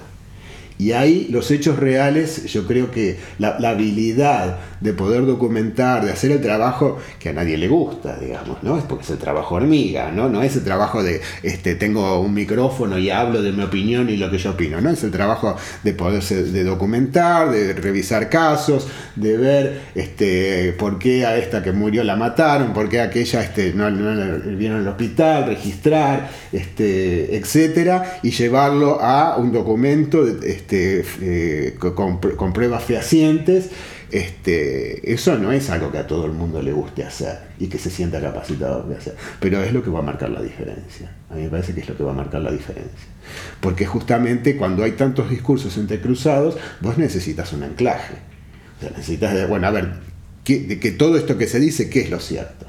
¿Cuál es la experiencia que demuestra que lo que vos decís es verdad? ¿Dónde está? Este, y eso es necesario. Este, yo creo que eso es lo que va a marcar la diferencia. Y en cierto sentido, este, creo que eso es importante, porque nosotros venimos de una cultura donde la verdad no era demasiado importante en función de hechos. ¿viste? Cuando se habla, se habla de. O sea, nosotros venimos de una traducción de ponerle 100 años, donde se habla del rol de la mujer, porque la mujer este, tenía tales cualidades y era de tal forma y qué sé yo. ¿Y cuál era el sustento? Este, eran sustentos inventados, digamos, ¿no? El sustento teórico de eso, eran imaginarios. O sea, eh, venimos de una, de una historia donde el imaginario se hacía realidad constantemente. Y ahora todos esos imaginarios coalicionan, porque también la izquierda, viste, este, hablaba de una realidad este, in- imaginaria en el momento de, de- de llevarla a los hechos, este, las experiencias no son todo lo maravillosas que fueron, ¿viste? Y tampoco la derecha, cuando habla de la... este, o sea, to- to- todos esos imaginarios, toda esa cosa teórica, en algún momento hace agua. Y es necesario poder tecnificar la situación y ver por qué hace agua, por qué no hace agua y qué- cuál es la realidad y qué es lo que sirve. ¿no? En, este, vez de polarizar la, la cosa. Yo creo que eso, eso es la gran apuesta este, a futuro, lo importante. Por lo menos es, es lo que yo apuesto en, en mi, mi labor diaria en el activismo, incluso también en el, en el tema de, este, de rescatar la memoria, como dice él. Yo cuando, o sea, la verdad que yo le tengo que agradecer a Juan Pablo, por, por ejemplo, yo este, archivaba, archivaba, archivaba, pero no tenía la práctica de, de escribir, ¿no? De, de que esos archivos cuenten historias. Gracias a la, a la iniciativa de Juan Pablo, a la invitación de participar de Moléculas Malucas, este, me puse, era un poco vago yo para escribir también, ¿no? Como decía, a nadie le gusta hacer el trabajo, el trabajo de verdad. Y a mí me pasaba también. Pero en un momento, este, bueno, digo, este, estos archivos cuentan historias y se articulan todos. Este, por sí solos por ahí no son tan... Y claro, a la hora de escribir historias, yo me veo obligado a que cada párrafo que digo tenga un sustento, en un recorte de diario, en alguien que algo dijo, o sea, una demostración, este, una entrevista o algo. No es una opinión lo que. Y, y la gente le gusta más opinar que hacer el trabajo. Este, y, y yo creo que ahí este, eso, eso va a marcar una diferencia sustancial. ¿Pensaron en un manual en algún momento?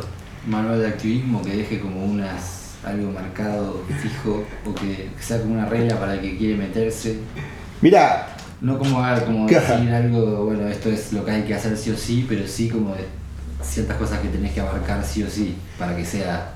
Claro, mira, yo Sí. soy más partidario de, de repetir experiencias, ¿viste? Este, yo no sé si, si es posible. eh, Sí, la verdad que podrías, algunas se podrían llegar a. Pero bueno, hay que reconocer también que la realidad te desafía constantemente. Y, la estrategia que era válida ayer, a lo mejor hoy no lo es. Y, estrategias que,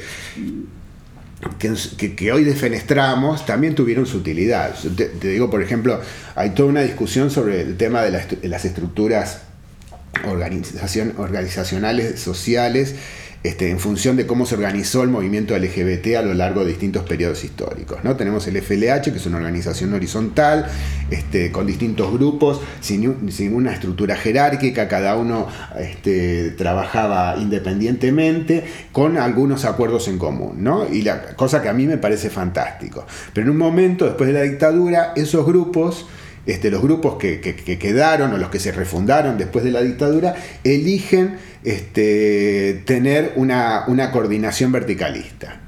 ¿no? Y esto es como un horror. Eh, Para Néstor Perlonger es- esto es un desastre. Este, para eh, los grupos, los quienes quedaban de los grupos revolucionarios del FLH, esto es, es un tremendo error. Y de hecho lo es, porque este, empobrece la discusión dentro del activismo. Pero sí es cierto, y esto es reconocerlo, que a través de esa estructura verticalista se logró la personería jurídica de la CHA, lo que es un primer reconocimiento dentro de una estrategia. Este, después, por supuesto, este, yo, una vez que se hizo la personalidad jurídica, como contaba recién, todas las organizaciones y la gente que estábamos ahí corrimos para armar una cosa diversa y volver a generar un movimiento, porque nos parece que la pobreza que produce una estructura verticalista dentro de las discusiones es terrible. Este, o sea, no, no, no, no, este, no, no, no, no, no es compatible con un movimiento social. Realmente no es compatible. Pero hay que reconocer que en ese momento esa estrategia nos dio el espaldarazo para poder tener logros concretos. Es cierto, ¿viste? Entonces, hay, o sea, aunque hay modelos y cosas que nos parecen importantes para la estructura de, de cómo debería funcionar un activismo, también hay que reconocer que este, los modelos tampoco son tan rígidos y tan este, ultra eh, a ultranza en todo momento. La, flexibilidad es, este, es, es- es más importante todavía, Y que depende de cada contexto también, porque obviamente. hacer activismo acá, que hacer activismo en Chile hace 10 años, que hacer activismo en, no sé, en Afganistán ahora, no sé, viste, depende mucho de cada contexto. Sí pienso que hay cosas que, que se podrían haber como eh, hecho manual, ¿no? Como cosas prácticas, no sé, cómo escribir un proyecto para presentar a un fondo, por ejemplo. Sí, bueno, pero Esas hay, cosas- esas hay manuales. hay Sí, pero ahora, ¿viste? Como que siempre eran cosas, oh, qué sé yo, cómo hacer el engrudo de una pegatineada, no sé, cosas que pueden ser básicas, pero que siempre era, uno la aprendía de, siempre la aprendió viendo a otro, ¿cachai? Como poniendo atención, ¿viste? Como eh, cuando uno es más joven, tal vez escuchando, viendo, aprendiendo del, en el accionar mismo. Sí, son cosas que tal vez estaría bueno sistematizar, pero hoy no sé, viste, hoy ya está. Como que. No, Sí, en, realidad siempre, o sea, mira, yo te digo, por ejemplo, una cosa que yo siempre decía, esto tendría que estar en un manual. Nosotros cuando hicimos la primera marcha del orgullo y, y después la marcha del orgullo, o sea, la- no, no la pensamos, salió así, pero en realidad el sentido de la marcha del orgullo es en el mismo sentido de la circulación del tráfico. Ahora, en algún momento la CHAP pensó hacer una marcha contra la policía por la avenida Belgrano, en el sentido contrario a la circulación del tráfico. Fue un desastre. Porque claro, vos cuando cortás el tráfico, tenés el tráfico en la espalda, no viene porque vos estás ocupando la calle, no puede avanzar, tocarán bocina, lo que quiera, y vas avanzando y en las bocacalles cortás el tráfico y pasa la marcha. Ahora, cuando vos tenés todos los autos de frente, ¿cómo corno haces para cortar la calle? O sea, y, y, este, te digo, este, y esas cosas son básicas, son fundamentales, ¿viste? Y como vos decís, las aprendés durante la marcha. Sí, literal. Literal, durante claro. la marcha. Si no tenés que depender de la policía, que te corte el tráfico, qué sé yo, cosa que nosotros, te imaginas que en aquellas épocas ni contábamos. ¿Cómo, ¿Cómo fue la primera marcha? Este, justamente estaba escribiendo para, para Moléculas un artículo sobre, sobre eso porque este, este año se, se produce la, debería ser la 30 marcha, ¿no? Entonces como algo icónico. Y la primera marcha, este, yo creo que fue, en primer lugar hay que entender en el contexto, ¿no? Fue cuatro meses, como te decía, después de la, de la personería jurídica de la CHA.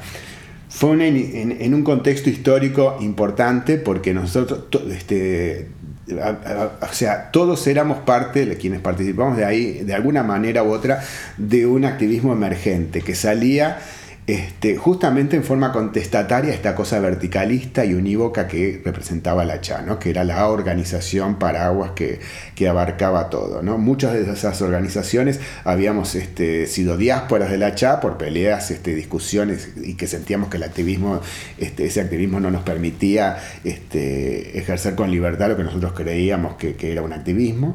Y otras, ¿por qué no se sentían representadas? ¿no? Como por ejemplo este, Convocatoria Lesbiana o la Iglesia de la Comunidad Metropolitana que tenían este, activismos sumamente específicos, o no, no, no, específicos, pero distintos de los de la CHA.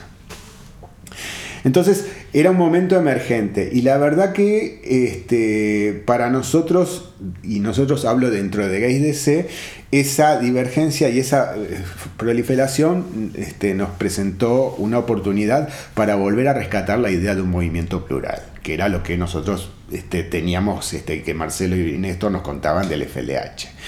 Y, y utilizamos la marcha del orgullo como el catalizador, o sea, un proyecto común que se pudiera hacer por organizaciones distintas, por, en, este, distintas asambleas que, pudieran este, dialogar y diseñar ese proyecto común sin necesidad de una estructura jerárquica, este, para nosotros era la posibilidad de volver a, a reflotar la idea de un movimiento. Y en eso fue un éxito, y eso, ese fue el éxito de la marcha. La- en realidad, la celebración del, 20 del 28 de julio fue una excusa este, y muy válida, este, pero fue una excusa porque después te das- a los 5 o 6 años se cambió la fecha de la marcha para conmemorar otra cosa, un poquito más local, un poquito que tenga más que ver con nosotros, y el éxito de la marcha fue ese. Este, la verdad que eh, fue una iniciativa este, interesantísima, fue un proyecto con visión de futuro, porque en realidad no incluía todos los colectivos que queríamos incluir en ese momento y que se fueron incorporando con el tiempo, pero dejó la puerta abierta para que pudiera hacerse de alguna manera, no sin sus diversas luchas y, peleas y etcétera, lo que le da más valor histórico y más importancia, digamos. Este, y por otro lado, este, generó lo que nosotros queríamos y una diferencia con el activismo anterior, que es un impacto en el imaginario social en general. O sea, yo creo que la marcha lo que abrió es que los eventos este, que se realizaban no eran eventos de una organización, donde participaba la, la gente que estaba vinculada o que pertenecía a la organización, sino eran eventos de la comunidad. Y quien protagonizaba eso era la comunidad, que era lo que nosotros queríamos este, hacer. Y en eso fue la verdad que exitoso. este. por eso generamos estrategias como las máscaras, este, el uso de los medios de difusión, pero de forma terrible como para difundir y para invitar a la gente a participar de la marcha y etcétera. La marcha se promocionó en dos o tres programas de televisión antes de ser lanzada. O sea, muchas estrategias que generamos para que o sea, no fueran este, les y las activistas quienes participaran, sino que fuera la comunidad que protagonizara la marcha. Y eso fue un éxito que lo vemos hasta el día de hoy, digamos. salvo pandemia. Eh, ¿Y cómo fue? Cómo, cómo la sentiste en ese momento? Bueno, era eufórico, era eufórico porque era un logro, ¿viste? Cuando vos planeas as- algo, o sea, nosotros empezamos a planificar la marcha en abril, sea, con tres meses, con eh, reuniones de consensos, este, y después reuniones de trabajo y recortar máscaras, hacer toda una cosa, ¿viste? Este, ir a la medianoche a, repartir volantes a las discotecas, este, juntar plata para un megáfono, ¿viste? Estas cosas que vos pones todo el alma y cuando de repente vos podés hacer la marcha y sale todo fantástico y al día siguiente salen todos los medios la marcha, nosotros sentíamos que estábamos en la gloria, ¿viste? Era- este, ¿Cuánta gente fue a la primera marcha? y este, nosotros contamos 300. Este, algunos diarios dicen 300, otros 250, es alrededor de, esa, de ese número. ¿Y, y qué, qué sentís tú cuando, cuando ves la marcha de ahora que son, no sé, miles de personas? Felicidad, ¿no? Yo, yo la verdad que este, incluso yo me río mucho, ¿viste? Porque la gente va a la marcha y despotrica, ¿no? Porque los partidos políticos o porque no sé, este discurso, porque fulano, mengano, sultano. Este, y la verdad que la marcha para nosotros, o sea, o por lo menos para mí, ¿no? Este, primero, no es algo exclusivo de nuestra comunidad. Este, y esto fue diseñado de esa manera. O sea, hay discusiones que se produjeron antes de la marcha, que por ejemplo, ¿por dónde circula la marcha? ¿No? Había quien decía que circule por la avenida Santa Fe, que en aquel momento era la avenida de Giro. O sea, en la mayoría de las ciudades la marcha del orgullo circula por los lugares de la comunidad gay. ¿no? Este, la avenida Santa Fe era donde estaban casi todas las discotecas, los pubs, este, donde los tarjeteros repartían tarjetas para ingresar este, con descuento a las discotecas. Mucha gente proponía eso. Y la verdad nosotros no, este, o sea, esto es- no es una marcha que representa a la comunidad gay, es una marcha que pretende representar a la comunidad gay, lesbiana, etcétera, pero además insertar a las comunidades sexodiversas dentro de la estructura social en general. Entonces, elegimos una calle que es la calle que el urbanismo del siglo XIX o del siglo, principio del siglo XX eligió para mostrar cuál es la estructura de gobierno que elegimos como, como, como ciudadanía, que es la estructura democrática, que vincula el poder ejecutivo con el poder legislativo. O sea, es ahí donde nosotros queremos marchar y donde queremos, donde queremos estar. O sea, es simbólico. ¿Viste? Es una cosa que no. Este, y entonces, cuando vos ves eso hoy, después de aprobar las leyes, ¿no? Y, y escuché, y te acordás, por ejemplo, Carlos en la segunda marcha decía, y marchamos hacia el Congreso donde algún día van a votar nuestras leyes. Este, es como decir, este, es profético, ¿viste? Es genial, este, es una maravilla, ¿viste? Para mí las marchas del orgullo son este, como y por eso digo, son para eh, la marcha del orgullo no es solo para nuestra comunidad, es una propuesta social, porque además de proponer la inserción, la inserción de colectivos diversos, ¿no? Porque ahora son, viste, las trabajadoras sexuales, este, o sea, muchos colectivos distintos, dentro de la estructura este, que elegimos para gobernarnos como pueblo, además es una propuesta social de diversidad. Este, y diversidad no solo hablamos de la sopa de letras LGBT, hay mucha diversidad ahí para hablar, ¿no? De la gente que es religiosa como la que no lo es, porque eso fue desde un principio en la marcha. La marcha, se- la primera bandera del orgullo se bendijo antes de iniciar la marcha, y el pastor González bendecía la marcha antes de iniciarse. O sea, es una propuesta de diversidad que para nosotros implica muchas cosas, incluso la diversidad en las opiniones políticas, la diversidad, o sea, porque nosotros creíamos, y, y yo lo sigo pensando, que una sociedad diversa es más fuerte. Una sociedad diversa es como un sistema ecológico complejo. Un sistema ecológico complejo tiene más posibilidades de sobrevivir que un sistema ecológico simple. Y eso también para mí corre para las sociedades. Entonces, la marcha es, eh, tiene un impacto que tiene que ver este, con, con la estructura como sociedad, con el modelo que nosotros proponemos hacia la sociedad y que esperamos que en algún momento la sociedad pueda abrazar de alguna manera. Eh, Te dije, con la bendición del pastor te dejé muda.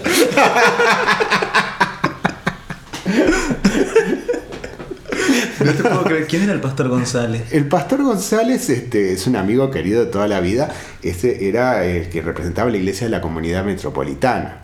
Que es la iglesia que en el año 68 había fundado este reverendo Troy Perry en Estados Unidos, una iglesia que, que es gay, que es el que hacía este, uniones, este, eh, bodas en, a principios de los 90 y etcétera, este, bendición de pareja, ¿viste? que era lo único que teníamos acá. o sea, el pastor González eh, replica o trae esa iglesia que se fundó en el 68, la trae acá en el 97 y este, se inicia este inicia su trayectoria acá.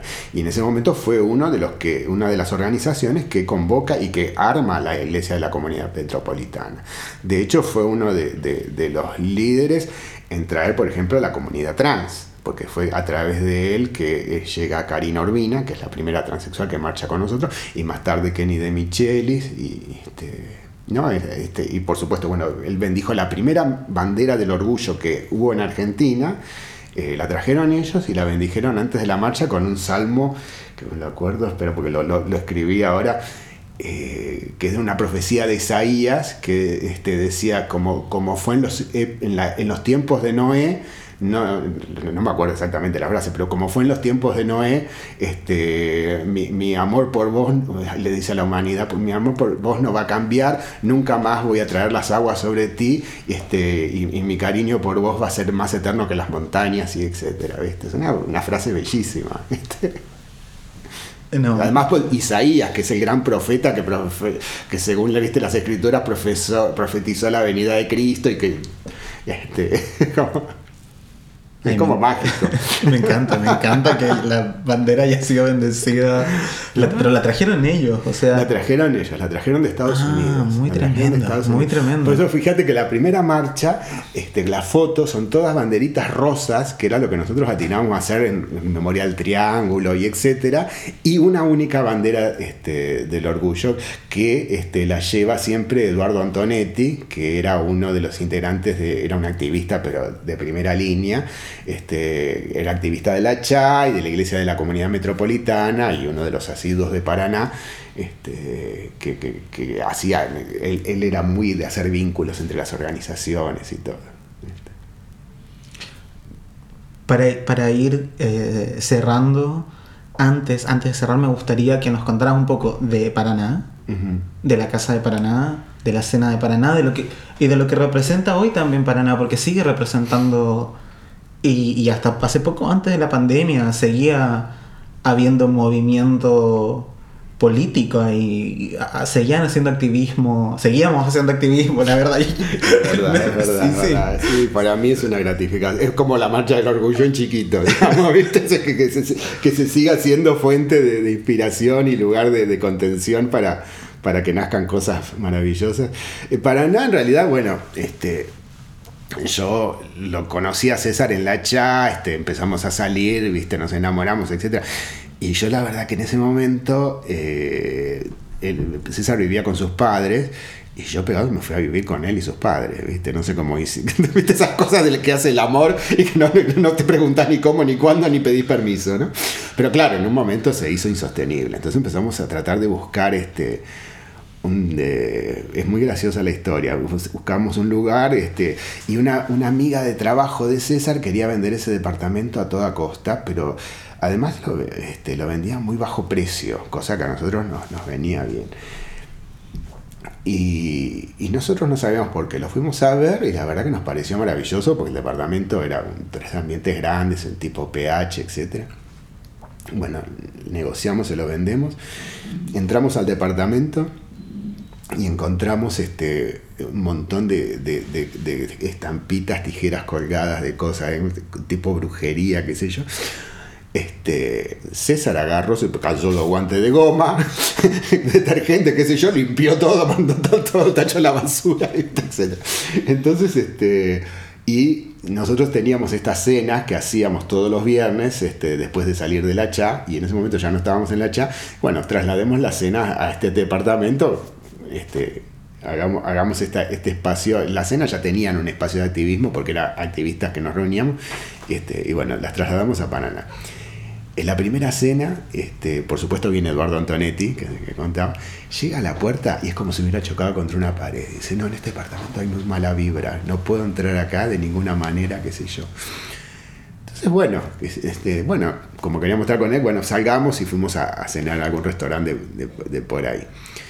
Eh, nosotros en ese momento era el grupo de, las terapias alternativas, en el momento, este, las cosas que, como, a ver, el, tema del VIH-Sida no tenía una respuesta científica real en aquel momento, entonces, por supuesto, cualquier respuesta era válida. Entonces, nosotros íbamos a un grupo este, con una, este, una mujer extraordinaria que era Marta Especel, que, que hacía como un poco de bruja, qué sé yo. Y entonces Marta nos dice, bueno, para este, sacar este, la, la mala vibra de un departamento, nos explica cómo limpiar el departamento, qué sé. Hicimos la limpieza famosa, cosa que Eduardo Antonetti vuelve, no le dijimos nada, vuelve al, ah, sí, ahora sí puedo entrar. O sea que algún efecto tuvo, y evidentemente algún efecto tuvo importante porque después Paraná se convirtió en lo que se convirtió. Y eran esas, esos lugares, este, o sea, la práctica era la siguiente, ¿no? Este, todos los viernes todo el mundo sabía que este, podía pasar a partir de las 7, 8 de la noche y era bien recibido, bien recibida, este, tocaba timbre, subía y había cena gratis, o sea, era el espacio de reunión, por supuesto, ¿no? como un día, una noche podían ser 3, 5 personas y otro día 30, este, nada, nada era muy planificado, teníamos la, la cena llena de fideos, llena de panchos, cosas básicas, cuestión de que vos pudieras agrandar o achicar el menú de acuerdo a las circunstancias.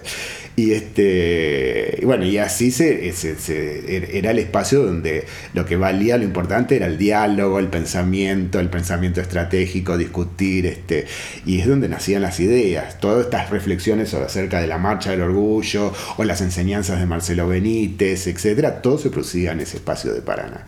Este, y es donde crecimos como activistas y donde después cuando fundamos Gays DC fue la sede de la organización. ¿Entendés? Este, de ahí, de ahí, se, ahí se planificaron las marchas del orgullo, la primera marcha del orgullo, todas estas reuniones, el recorte de las caretas, este, todo se hizo ahí. Eh, se, generó un vínculo interesante con las, con las vecinas y los vecinos. Este, fue algo que creció y en aquel momento la calle Paraná en sí era interesante porque justo cruzando la calle tenía sus oficinas sigla. La Sociedad de Integración Gay Lésbica era como una calle, mini calle de activismo gay, una cosa así, ¿viste? Entonces era muy, muy, muy lindo. Y ahí, bueno, este, generamos el primer archivo, venían este, periodistas, se hacían las conferencias de prensa, eh, venían este, los estudiantes, te decía, estudiantes a, armar sus, este, sus trabajos, eh, gente que venía del interior y quería conocer la comunidad gay la- el activismo local, este, activismo, activistas de otros países, era todo como una ebullición, y no solo este, LGBT, distintos colectivos, este, colectivos este, políticos, este, feministas, era como un, un hervidero, un, de, de- de pensamiento y de cosas, y, y esto tenía que, este, también se entrecruzaba con el- eh, las fiestas, y, este, y se hablaba mucho de sexo, este, pasaba de todo. Oh, Y mm, no sé si, si te dan ganas de hablar un poco de César. Sí, sí, sí. Eh, César, mirá, este, la verdad que eh, yo lo conocí. Ay, perdón, ¿puedes, partir por las dudas, ¿no? Como decir César Sigliuti, así por si cortamos. César Sigliuti, este, que, que- que, este, fue presidente de la CHA, falleció el, el año pasado, y, y que yo conocí ahí este, cuando ingresé a la CHA. Eh, en realidad, cuando vos ingresabas a la CHA, te llevaban a, o sea, te hacían hacer un- una cosa, o sea, como que te apartaban del resto de la gente, ¿no? Como que te preservaban porque eras como un, un Nobel, digamos, ¿no? Una cosa así del activismo y entrabas en lo que eran los grupos de reflexión, que eran grupos cerrados donde este, un poquito te, te contaba lo que hacía la organización, hablabas de tus experiencias, etc. Después de un par de meses sí podías integrarte a la organización. Y si querías, y si no, te ibas a tu casa, cada uno hacía lo que quería. Y, entonces este, podías integrarte al activismo eh, en alguna de las oficinas que se trabajaba en la CHA. Yo como era arquitecto y me gustaba el diseño gráfico, me metí en la oficina de prensa y ahí estaba César. En ese momento eh, Carlos este, fue justo en el momento que Carlos este, se pelea con la CHA y se va de la organización y con él se va este, mu- muchos amigos y activistas. Y César era muy amigo de Carlos, pero fue el único que se quedó. Cosa que Carlos lo vivió como, como una traición y qué sé yo. Pero bueno, este, al pocos meses este, volvieron a tomar su relación y era importante porque Carlos siempre le interesaba saber lo que seguía pasando en la CHA y etcétera y mantenían ese vínculo.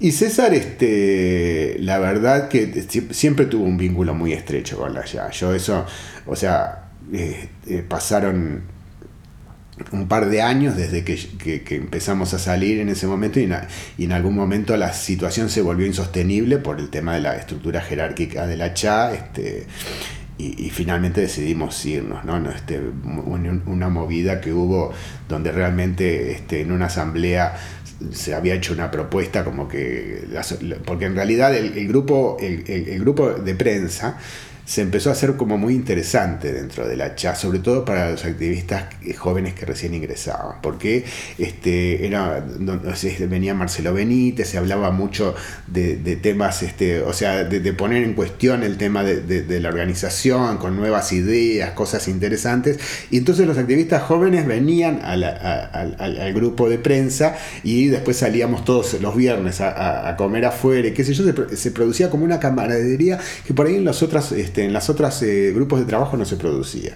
Entonces en esta asamblea lo que se vota es que este, para tener una voz dentro de la organización tenías que tener dos o tres años de antigüedad, lo que invalidaba a todos los grupos jóvenes y nuestra posibilidad de incidir en la política de la organización. O sea, era algo, una decisión en contra de, de- este grupo de prensa. Entonces nosotros dijimos, bueno, nos vamos, este, chao, este, y hicimos nuestra vida. Y compramos el departamento de Paraná, como, como te contaba. Y la verdad que César, este, eh, en ese momento, él, siempre fue como, como una persona con unos ideales altísimos y, este, y, era importante porque yo la verdad que aprendí mucho de eso este, y, yo lo admiraba por eso. Este, lo, lo sufrió en alguna manera, él trabajaba en un colegio, por ejemplo, eh, y en un momento este, justamente por, este, temas relacionados con sexualidad, lo echan del colegio, se quedó sin trabajo, después consigue trabajo en una, repartición de gobierno. Este, y bueno, y era un poco como el que sustentaba la, la relación este, entre Carlos y, yo, digamos, al principio, porque el vínculo este, con Carlos era a través de César, era amigo de César. Yo empecé a, a tener una relación personal con Carlos recién cuando se mudó a Paraná. Y ahí sí, este, la convivencia, eh, yo, yo trabajaba, eh, yo como era arquitecto independiente, trabajaba en Paraná, Carlos estaba sin trabajo, estaba todo el tiempo en Paraná, la convivencia era este, permanente, digamos. Y, y entonces este, él eh, era un poco como el vínculo, César, en un principio. Y después, bueno, por supuesto, este, compartir este, ya todo, ¿no? Entre los tres, digamos. Este. Pero bueno. Y bueno, como te decía, y César siempre tuvo un vínculo fuerte con la CHA. Yo eso lo aprendí después cuando fue que, que él este, volvió a retomar el activismo de la CHA este, después de la muerte de Carlos. Y la verdad que tenía como, para, para él la CHA siempre significó algo importante. Cosa que para mí, mm, mi activismo nunca fue este, dependiente de ninguna organización, digamos. Siempre siempre me considero independiente en ese sentido. Me parecía, o sea, porque primero que me parecía que la- cualquier organización siempre fue un instrumento y que vos podés cambiar de martillo a tenaza de acuerdo a la necesidad.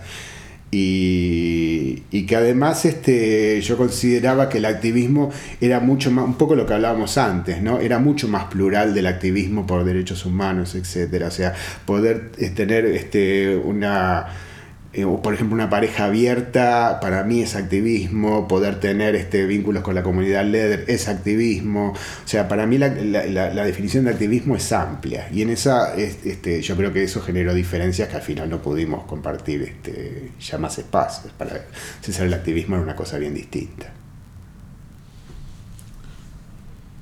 Y mm, te quería preguntar una cosa más un- sobre un poco sobre tu, sobre, sobre tu experiencia de, de archivo, ¿no? Como, como tu trabajo de archivo. Y Y luego me gustaría preguntarte sobre cuál crees que es tu, tu legado. Es una pregunta medio fuerte igual. es fuerte, lo sé, pero... Ya está.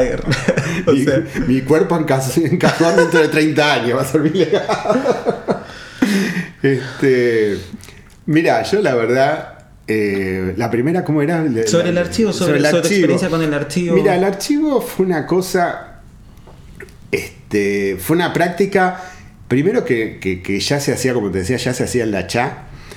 Eh, en la CHA teníamos esta cosa de recortar este, notas de los, de los diarios y pegar en hojas y encarpetar las cosas que después formó parte de mi archivo. Eh, lo seguimos con Gays por los Derechos Civiles, un poco porque ahí teníamos la ventaja de que César trabajaba en una oficina de prensa, este, esta repartición pública donde trabajaba, y traía diarios y revistas y recortes de lo que veía. Entonces este, se empezó a hacer de esa manera. Cuando por gay, en Gays por los Derechos Civiles empezamos a tener este impacto en los medios, este, sobre todo en televisión y radio, grabábamos todo y, este, en VHS. O sea, el, archivo fue creciendo solo, ¿viste? Fue, fue armándose y se fue consolidando. Después, en la medida que yo empecé a trabajar en organizaciones a nivel regional, también fui este, armando archivos. Y los archivos se enriquecían, se enriquecían con donaciones, por ejemplo, Eduardo Antonetti también decía, era una práctica muy común en esa época, yo no sé si ahora es tanto, o, o de alguna manera puede ser. Eduardo Antonetti tenía su propio archivo que después lo donó a la CHA. Marcelo Benítez tenía un archivo impresionante, no lo donó, pero nos dejó fotocopiar parte del archivo del FLH. Este, o sea, eh, como el archivo nuestro empezaba a tomar volumen, la gente lo tomaba como referencia. En algún momento recibíamos donaciones por correo de, de archivo, este, de, recortes de diarios, este, de, notas de revistas. Este, cuando empezó todo el tema de- del, del internet y el espacio este, o sea, cibernético, eh, ya empezaba, eh, empezamos a guardar el material, por ejemplo, los emails, por ahí los guardabas, primero los imprimías y los guardabas en una carpeta, después empezabas a guardar en archivos, a digitalizar, este, y esto nos dimos cuenta que nos permitía socializar mucho más fácil el tema de los archivos. Este, entonces fue una práctica que nunca abandoné, para mí siempre fue como importante, digamos. Eh, Es, algo que, que deline- delinea to- todo, toda mi trayectoria de activista. Y, y cuando empezás a darte cuenta la- el valor que tiene el rescate de la memoria, eh, la memoria es algo que, se sostiene a través de ese material. Todo el mundo me dice, qué, memoria bárbara que, que tenés vos, este, y no la tendría si yo no, en dos minutos no puedo consultar el archivo y darme cuenta este, de lo que es real y lo que no, y lo que es fantasía, digamos. Y en cuanto al legado, la verdad que nunca pensé como legado. Este, la verdad que no, es algo, que yo lo piense así. O sea, yo tengo, eh, o sea, considero mi activismo como una cosa que me apasiona y me divierte, ni siquiera por los logros. O sea, los logros son algo que viene añadido como premios y vienen. Pero me divierte hacer el, desafío y poder hacerlo. Este, es como jugar al ajedrez. No me importa si pierdo o gano. Me encanta la partida en el momento, ¿viste? Este, y entonces este, por ahí estás en la OEA y, este, y estás este, presionando con, con los grupos este, fundamentalistas o antiderechos para hacer entonces es, es ese juego de inteligencia, a ver, a ver qué- cómo me muevo, qué hago, qué sé yo, ¿viste? Este, cómo- con quién me alío, qué ha, este, y, y- y eso en distintos ámbitos, ¿no? En el diseño de una marcha del orgullo y que ese diseño tenga un impacto este, para mí. Y, y- también el tema del- de la memoria y, y, este, y rescatar la memoria. Todo eso tiene un placer propio de la construcción. Este, y eso es lo que me divierte. Yo creo que si yo quisiera dejar un legado, es el ejemplo de ese placer. No importa lo demás. Este, yo creo que el momento es lo que vale.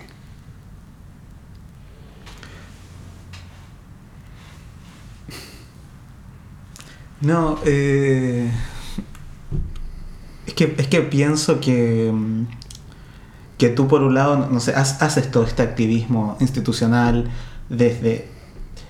que, que- que- que tiene eh, implicancias importantes en vida de las personas, o sea, lo que conversábamos antes, ¿no? Como eh, en situaciones de emergencia, ¿no? Como, como, como el caso de, de Honduras, por ejemplo, ¿no? Eh, pero nunca dejaste de, de tener un diálogo con los activismos tal vez como más territoriales o más de base o de lo que sea. O sea, y siempre, tu, siempre tuviste esa cosa súper generosa también con, con los activistas que están empezando o con, no sé, desde que te invitábamos a, una casa ocupa a hacer, viste, a, hablar sobre la memoria, hablar sobre activismo.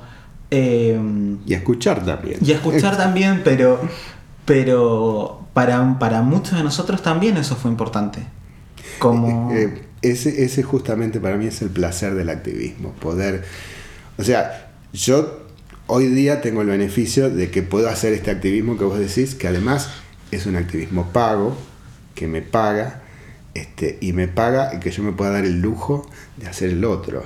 Es un privilegio muy grande para mí, este, la verdad, y esto lo tengo que reconocer, ¿viste? O sea, yo hice 10 años de activismo amateur y puse todo y aprendí cuál es la- el verdadero sabor, el de verdadero goce de hacer el activismo. Y después pude conseguir este, un, un activismo que además disfruto de hacer y que, y que me parece bárbaro, que me pagan y que me permite prolongar ese goce y extenderlo a otros ámbitos, ¿viste? Este, o sea, yo eh, escribir artículos en moléculas malucas, yo no lo hago ni por deber, ni lo hago porque por, por, por dinero, por supuesto que no, porque eso es toda una cosa amateur. Este, lo hago por placer, porque me da un inmenso placer hacerlo. Este, me, me divierte, me- me- es un hobby, es una es algo este y, yo creo que esa es la debe ser para mí esa debe ser la verdadera esencia del activismo no esperar un logro no esperar o sea es el placer de ese momento ese, ese momento de, de poder hacerlo ¿viste? ese goce Mm. Igual cuando pensaba en legado no pensaba en algo como un, logro, ¿ah? para nada, sino pensaba en un legado sensible también, ¿no? Como, por ejemplo, siento que tu misma labor, ¿no? De, de ser también un, un, un artesano de la memoria un poco, ¿no? De, de estar, de estar trayendo y, y, eh, y de estar compartiendo también eh, no, no es solo que te guardas en, en, en el monasterio los archivos, ¿viste? Y eh, en manuscritos que, que nadie más va a leer. Y que es algo que hacen muchas otras personas, no sé, eh, Juan Queiroz, eh, y, y de, de- de compartir y de, y de tener esta actitud generosa me parece también que, que tiene que ver como con un... Es que con yo un- creo que tiene que ver, o sea, más que la generosidad es pensar cuál es el sentido de ese trabajo, o sea, qué sentido tendría que yo me guardara todo eso y no este y no lo compartiera, para qué para qué corno guardo mugre y papel, digamos, o sea, entonces, yo no, no voy a escribir la historia del movimiento ni pienso. Es que por ponerme a escribir la historia me escribiré algunos artículos recordando algunas cosas porque me divierte hacerlo. Pero no pienso hacerme una imagen este ni, ni- además con el volumen que hay, no lo podía abarcar yo solo, ni, ni loco, ¿viste? O sea, este, es, es importante. yo, yo- y, y eso lo mismo me pasa con Paraná. O sea, yo no, este, no, lo considero algo de mi propiedad. Para mí es algo que es valioso y es útil cuando la gente lo puede usar, lo puede, sentir que, es un espacio que alberga y donde puede este, hacer nacer cosas propias, ¿viste? Sin. Este, yo creo que eh, eh, eso, eso es este lo que le da sentido al, va- al valor de las cosas, ¿no? Para eso sirve, para eso están. Y. O sea, seguiría conversando igual, pero en algún momento tenemos que cerrar. Corta. Eh, no sé, al- algún, algún mensaje de cierre para, para quien nos está escuchando. Eh, yo creo, o sea, el activismo debe ser parte de la vida diaria. Yo creo que cada acción que nosotros hacemos este, tiene que ver con un activismo, ¿no? Este, con una, tiene- o sea, tiene que ver con una postura ética, con una postura de lo que querés hacer este, y, que, y que debe darte placer hacerla. Yo creo que eso es lo que, lo que quisiera compartir y que me gustaría que, que- que- que alguien por lo menos este, se sienta identificado con ese modelo. Ay, muchas gracias, Marcelo. Muchas gracias. No, no. Uníos y escupíos. Perfecto.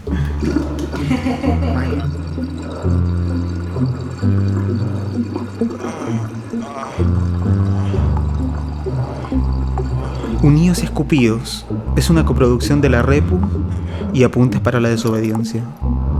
En la producción musical, el arte y los gemidos, jugo de basura. En la voz, las plumas y la palabra, Pablo Alcázar.